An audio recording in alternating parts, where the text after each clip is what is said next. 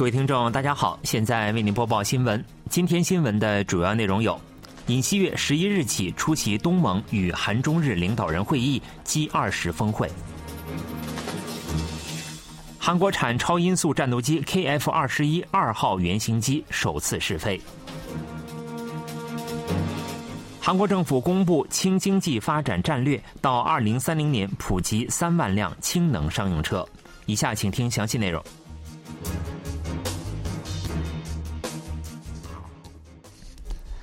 韩国总统尹锡悦将从十一日起先后出席分别在柬埔寨和印度尼西亚举行的东盟与韩中日领导人会议和二十国集团领导人峰会。尹锡悦介绍说，此次出访期间还将举行韩美日首脑会谈。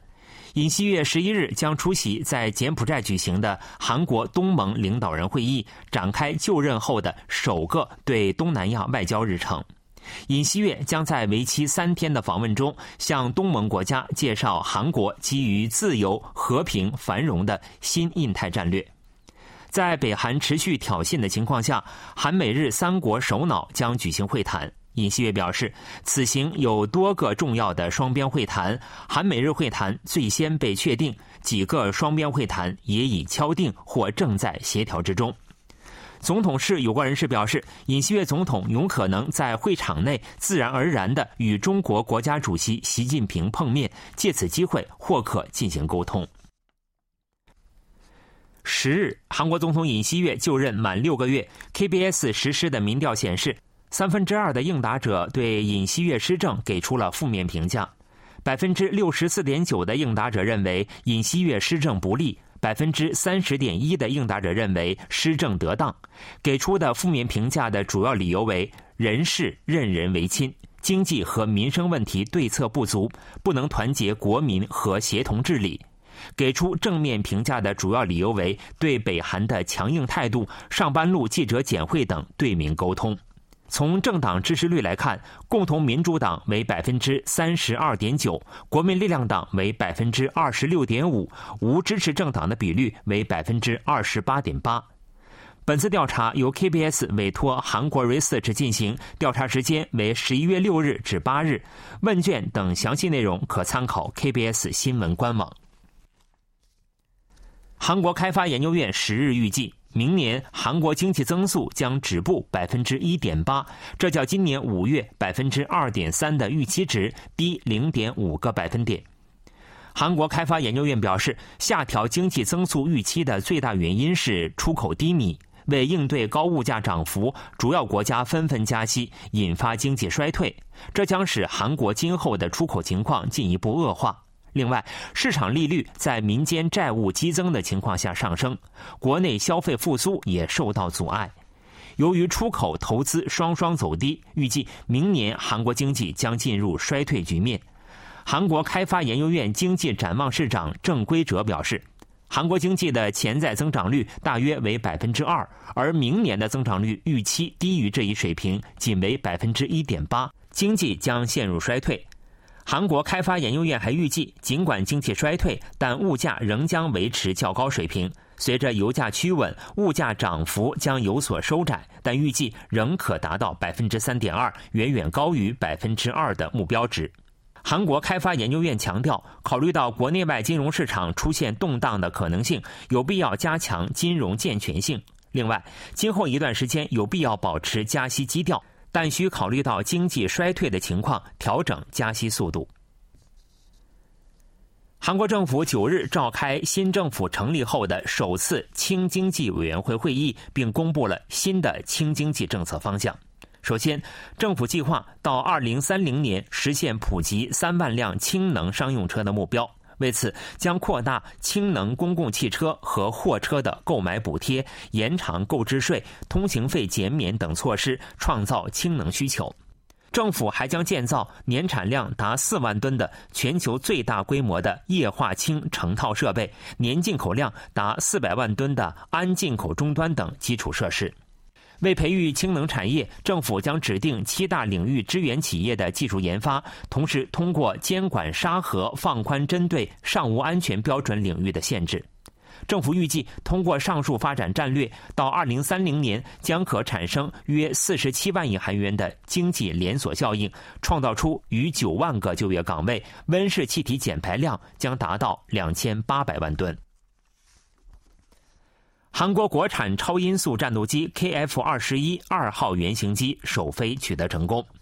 防卫事业厅表示，十日上午九时五十分许，KF 二十一二号机成功进行了长约三十分钟的首飞。此次飞行任务由韩国航空宇宙产业的首席飞行员陈泰范执行。由此，KF 二十一的试飞工作今后将由两架原型机来执行。三到六号原型机将在完成地面试验和试飞准备后，于十二月底到明年上半年期间先后进行试飞。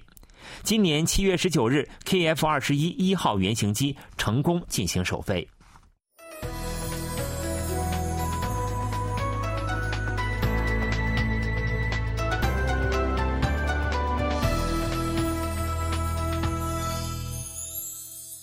KBS World Radio，这里是韩国国际广播电台新闻节目，欢迎继续收听。韩国政府十日在负责经济事务的副总理邱庆浩的主持下，召开房地产有关部门长官会议，宣布追加解除一批房地产交易限制地区。根据此次措施，京畿道大部分地区和仁川、世宗不再是限制地区。不过，对首尔市、果川市、城南市盆塘区和寿景区、光明市、河南市的限制措施仍未解除，原因是上述地区房价依然高企，且存在较高的开发需求。在解除限制地区措施后，在相关地区购房时，贷款限制、税制限制、房屋购买权转让限制将放宽。此轮解除限制地区措施将从十四日零时起生效。另外，无住房者从十二月起，可在购买投机过热地区价格超过十五亿韩元的公寓时，申请住房抵押贷款。针对无住房者的住房担保贷款比率优惠上限将上调至六亿韩元，并废除生活稳定型住房抵押贷款的限额。韩国政府面向梨泰院踩踏事故伤者和遗属的一站式综合支援中心，十日起正式投入运行。政府还决定，截至十二月底，制定预防人群密集事故的安全管理对策，并组建警察大改革特别组，以保障国民安全。一站式综合支援中心从十日起投入运行，该中心隶属于中央灾难安全对策本部。由有关部门派遣的二十三名员工组成，工作时间为工作日上午九时至晚八时。中心为伤者和遗属指定一对一配对公务员，为伤者和遗属提供支援、发放治疗费等一站式服务。另外，中心附近配备有安心巴士，提供心理咨询和治疗。政府承诺将尽快制定制度改善方案，防止类似悲剧再次发生。美国将参与北韩核岛项目资金筹措的个人和企业列为对北单边制裁对象，韩国政府对此表示欢迎。外交部有关人士九日表示，韩国政府对美国的此次措施表示欢迎，将继续同美国等友邦国家一道彻底履行安理会对北制裁决议，为加强国际社会的对北合作而努力。美国财政部海外资产控制办公室当地时间八日表示。北韩高丽航空的两名中国籍有关人士因涉嫌参与北韩导弹等武器开发项目而被列入制裁名单。二人涉嫌为北韩火箭工业部和侦察总局提供代理服务，将电子零部件等物资从中国运至北韩。美国财政部海外资产控制办公室还再次将涉嫌为北韩黑客组织 Lazarus 提供虚拟货币混币服务的 Tornado Cash 列为制裁对象。韩国高风险感染设施的冬季新冠疫苗补充接种率仍停留在一位数，防疫部门呼吁有关人员积极进行接种。